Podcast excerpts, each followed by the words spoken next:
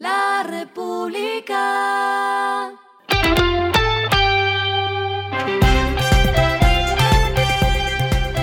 Al final de la jornada, esto es lo que debes saber sobre el comportamiento de los negocios, las finanzas y la economía. Las movidas de hoy fueron.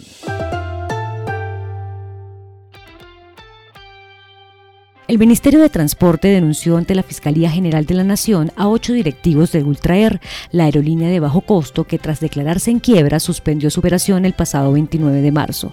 El delito por el cual fue denunciada la compañía es el de estafa masiva por servicios que no fueron prestados, pero sí cobrados y que redondean la suma de 48 mil millones de pesos.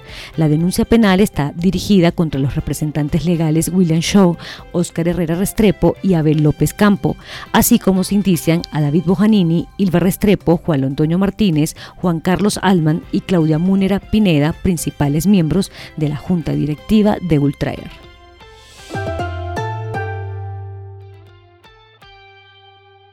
La compañía de petróleo y gas Geopark inició procesos para rescindir los contratos de seis lotes petroleros en el departamento de Putumayo, informó a Reuters la empresa. Geopark adquirió 12 lotes en el Putumayo, así como otros activos en Colombia hace años. Ninguno de los lotes a los que ahora se busca poner fin está produciendo o produjo petróleo anteriormente, aclaró Geopark en un comunicado.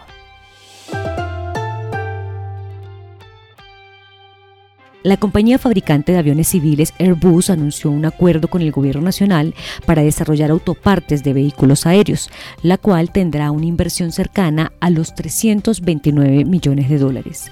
La firma del convenio será en España y contará con la presencia del presidente Gustavo Petro. Lo que está pasando con su dinero.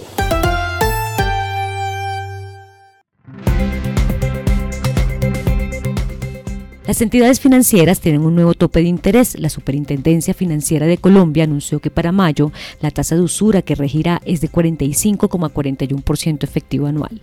Este dato representa una disminución de 168 puntos básicos respecto al mes anterior, cuando la cifra se consideró en 47,09%. Esta noticia se recibe con sorpresa, pues la usura no tenía esa tendencia desde hace año y medio.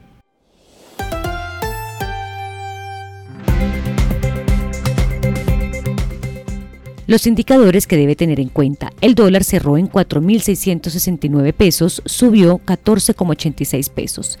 El euro cerró en 5.154,58 pesos, subió 30,14 pesos. El petróleo se cotizó en 76,77 dólares el barril.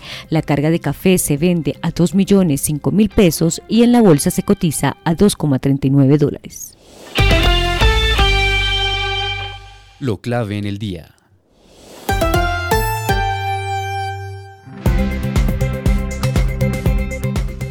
Durante la tarde de este viernes, el Banco de la República, que lidera Leonardo Villar y el ministro de Hacienda saliente José Antonio Campo, anunció que cinco de los siete miembros de la Junta Directiva votaron por aumentar la tasa de interés. Con esto, la cifra se fijó en 13,25%, lo que significa un aumento de 25 puntos básicos en comparación con la que se colocó en marzo, cuando también fue un aumento y quedó en 13%. Entre las razones compartidas por Villar para la decisión estuvieron los últimos datos que reveló el DANE con el ICE en el que se observó un freno, pero este fue menos significante que lo esperado.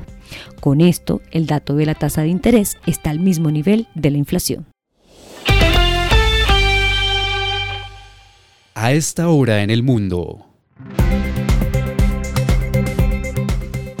El Banco Mundial aprobó un préstamo de 150 millones de dólares para apoyar el crecimiento sostenible y la resiliencia climática en Panamá, dijo el prestamista. Este préstamo para políticas de desarrollo representa la primera de dos operaciones en el país centroamericano, agregó, que están diseñadas para apoyar la transición energética, el crecimiento socialmente inclusivo y sostener el capital para un crecimiento resiliente. Y el respiro económico tiene que ver con este dato.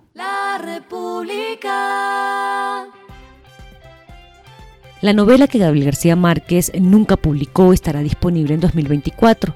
Esta fue una decisión tomada por el heredero del Premio Nobel de Literatura en el décimo aniversario de la muerte del autor.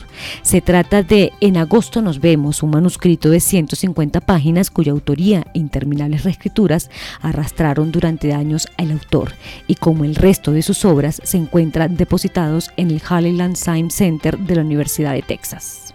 La República.